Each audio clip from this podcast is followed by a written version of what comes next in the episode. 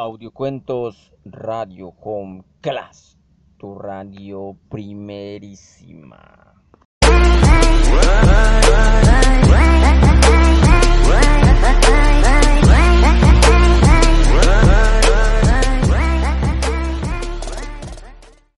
Audiocuento La sopa de letras. Había una vez un villano muy malvado y desagradable, que solo pensaba en ganar dinero y al que ver contento a alguien le molestaba muchísimo.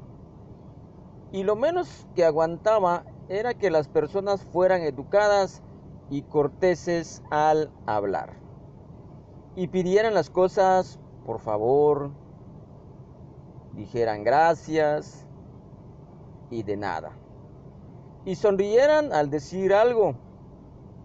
El villano pensaba que todas esas palabras eran un gasto inútil y no servían para nada. Así que dedicó mucho tiempo a inventar una gran máquina de robar palabras. Con su máquina planeaba robar todos los por favor, gracias o de nada que la gente dijera, convencido de que nadie lo notaría, para luego separar las letras y venderlas a los fabricantes de libros. Así que cuando encendió su máquina, todo el mundo abría la boca para ser amable y educado, pero no decía nada. Y todas aquellas palabras robadas iban a parar a la gran máquina. Tal y como esperaba al principio, no pasó nada. Parecía que la gente no necesitaba ser cortés, pero al poco tiempo la gente se empezó a sentir siempre de mal humor, haciendo todas las cosas de mala gana. Y todos pensaban que estaban hartos de que los demás fueran siempre con exigencias. Así que en unos días todo el mundo se enfadaba y se peleaba por cualquier cosa. El villano estaba terriblemente contento de su éxito, pero no contaba con unas niñas muy especiales. Aquellas niñas eran mudas y tenían que hablar por signos.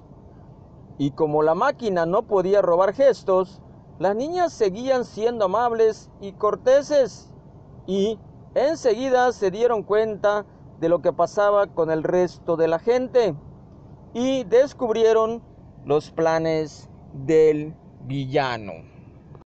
Así que las niñas le siguieron hasta su guarida en lo alto de una colina junto al mar, donde encontraron la enorme máquina almacenando letras y letras. Aprovechando que el villano dormía la siesta, se acercaron a la máquina y empezaron a ser corteses y amables entre ellas. La máquina no podía robar aquellas palabras y empezó a sufrir una gran sobrecarga, tan grande que la máquina no pudo soportarla y explotó, lanzando al cielo todas las palabras guardadas formando una lluvia de letras que fueron cayendo poco a poco hasta acabar en el mar. Entonces, todos pudieron volver a ser amables y corteses, y los enfados y peleas acabaron demostrando que los buenos modales son muy útiles para mantener más unidas y felices a las personas.